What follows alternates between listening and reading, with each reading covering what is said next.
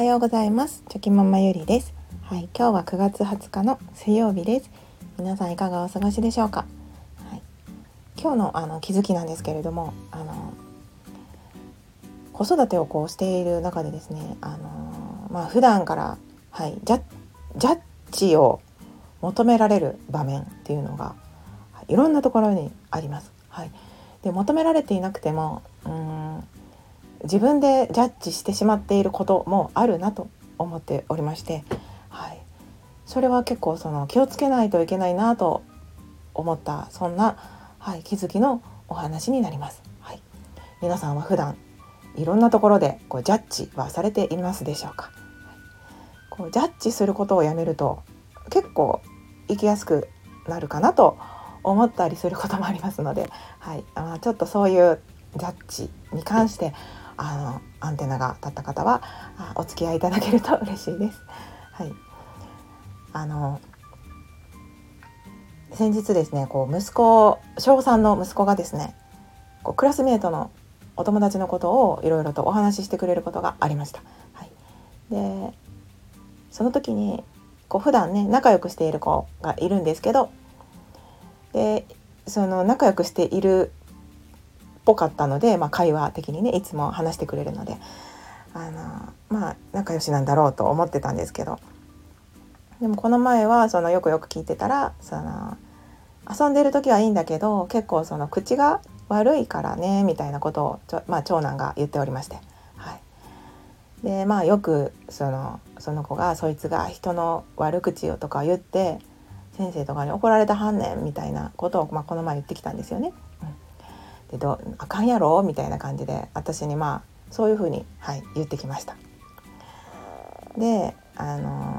まあ、彼としてはその人の悪口を言うことはまあダメ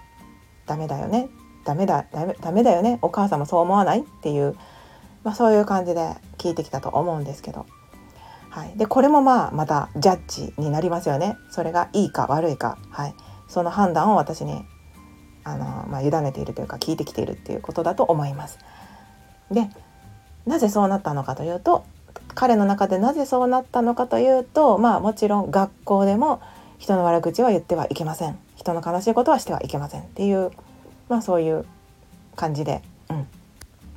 教えられていると思いますしもちろん私もはい今まで今までたくさん彼にあの悲しむようなことが悲しみ人が悲しむようなこと嫌なことはしちゃダメだよとか自分がされて嫌なことはしないでおこうねとかまあ言葉遣いもそうなんですけどあんまりこう人が聞いて嫌だなって思うことは言わないようにしようねとか、まあ、そういうことをやっぱり言ってきていました。はい、なので彼の中でそういった、まあ、ジャッジがこうなあのダメだなっていうふうにジャッジされるようになったんだろうなというふうに私も思っております。はい、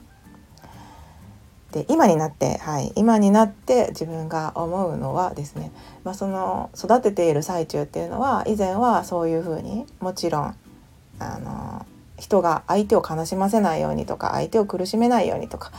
やっぱりそういう価値観を彼に伝えて育てていたんですけどまあ今今また新たに自分も今まで経験して学んできて思うことはですねあのジャッジをすることをできるだけ手放さないといけないなと思っております。うん、なんかその子育て以外でもそうなんですけどなんか人の行動をですねあれはあかんなとかダメだなとかあれはいいよねっていうそのなんかジャッジしてしまうとですねなんかすごくそのジャッジって自分でそのいい悪いを決めてなんか審判を下すじゃないですけど自分の中の正義がみんなそれぞれ自分の中の正義があると思うんですけど、うん、価値観のもとの正義がありますよね。それがちょっと出てきてしまうんですよね。でなんかこう極端に言ったらちょっとこう裁きたい気持ちになるというかなんか、うん、そういうところがあると思います。でもなんかそれってそれぞれみんながいろんな正義があるので自分の正義が相手からするとそれは悪だっていう形になってしまう。自分のいいと思っていることがそれはダメだ。悪だ。いけないことだってなってしまうことも中にはあるかもしれないですしなんかそう思うとなんかやっぱりジャッジしてしまうと何て言うか息苦しくなるし生きにくくなってしまうしその多様性価値観の多様性をうん、なんか認めるのにはすごくその考え方ジャッジっていうのは邪魔になってしまうなっていうふうに、はい、思う思うように今はなっております。はい、でもまあやっぱり染みついた価値観が自分の中にはありますのでもちろんそういう瞬間っていうのはあると思います。あります実際。はい私も。ジャッジしてしまう瞬間っていうのはあるんですけど。でもそのそこをちょっと切り替えてあこういう人もいるよねこういう考え方もあるよねっていう。でもまあ私はそのいいとはいいか悪いかで見るんじゃなくて、まあ、私は違うかな。私は好きじゃないかなっていうふうに思うだけで終わらせておく。っていうそういうその考え方もやっぱり必要だなっていうすごく今思っておりますので、うん。はい。まあ、そういう、まあ、気づきが自分の中であるんですけど。ですいません話をちょっとまたしまして。あの息子にそういうふうにまあジャッジを聞かれた時にあなんかこの時私今までの私だったらあそれは悪口を言うのは良くないよねって、まあ、言ってたと思うんですけど。うんなんか今回はあちょっと違うかなと思って、はい、私なりにあじゃあうんなんで悪口を言っちゃうんだろうねっていう感じで、はい、長男に返しました。じゃあ長男もその「えー、分からん」とか言って まあ普通にね「分からんわ」って返してきたんですけどうんただもうちょっとだけ私も話をしてまあでもなんか人のことを悪く言いたい時ってやっぱり心のどっかでなんか寂しいとか悲しいとかまあ羨ましいとかなんかもっと見てほしいとかそういう気持ちが隠れてたりするんだよね。多分」とか言って。言うと、まあ、長男も「うーん」って言ってちょっとこう、まあ、考えているような雰囲気だったんですよね。まあ、自分の中にも心当たりがあるといった感じの、はい、私はそういうふうに受け取ったんですけど、うん、なのでそこでこうジャッジするんじゃなくてあなんでそういうこと言うんだろうっていうふうにまあ長男自身も考えられるとしたらまたそのジャッジしてしまうとああこの子は悪い子だなっていうふうにもしかしたらなってしまうかもしれないですよね。だけどあなんでそういうこと言うんだろうっていうふうに考えると彼自身もなんかまたその多様性が、うん、多様に考えられるようになって、うん、とても生きやすくなるし優しくいろんなことに優しくなれるんじゃないかなって、はい、思いましたのであのそういうふうに考えていくのも一つだなと思いました思ったという気づきがありました。うん、なのでやっぱりその悪口を言ってしまう子にはその子なりのまあやっぱり理由があって自分のことを注目してほしいとか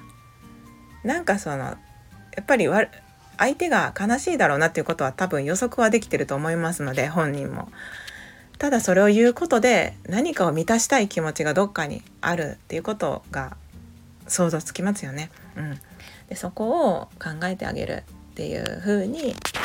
やってあげると、うん、やっぱりいいのかなってだからまあ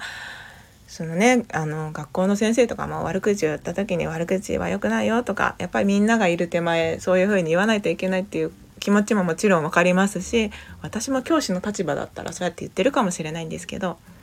でもまあまずはそのなんでそんなこと言うのかなっていう風にあのそこでジャッジではなくて、まあ、よりやっぱり寄り添うですよね寄り添ってあげる気持ちもすごく大事なんだなっていうふうに、はい、思いました。はい、なのでまあ長男がそうやって私に悪口はあかんやろって言ってきたっていうのは、まあ、今までの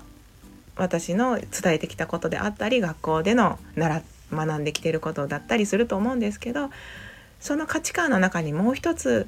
そういうことを言うのはなぜだろうっていう風な、まあ、視点が彼の中に芽生えたのであればいいなと思いますので、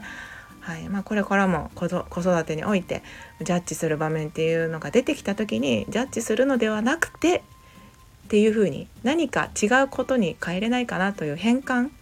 言葉の変換考え方の変換をあのすることを癖づけていこうと私自身も思いました。はい、というお話でした。最後まであのお付き合いくださいまして本当にありがとうございました。今日もぼちぼちやっていきましょう。ではまた明日。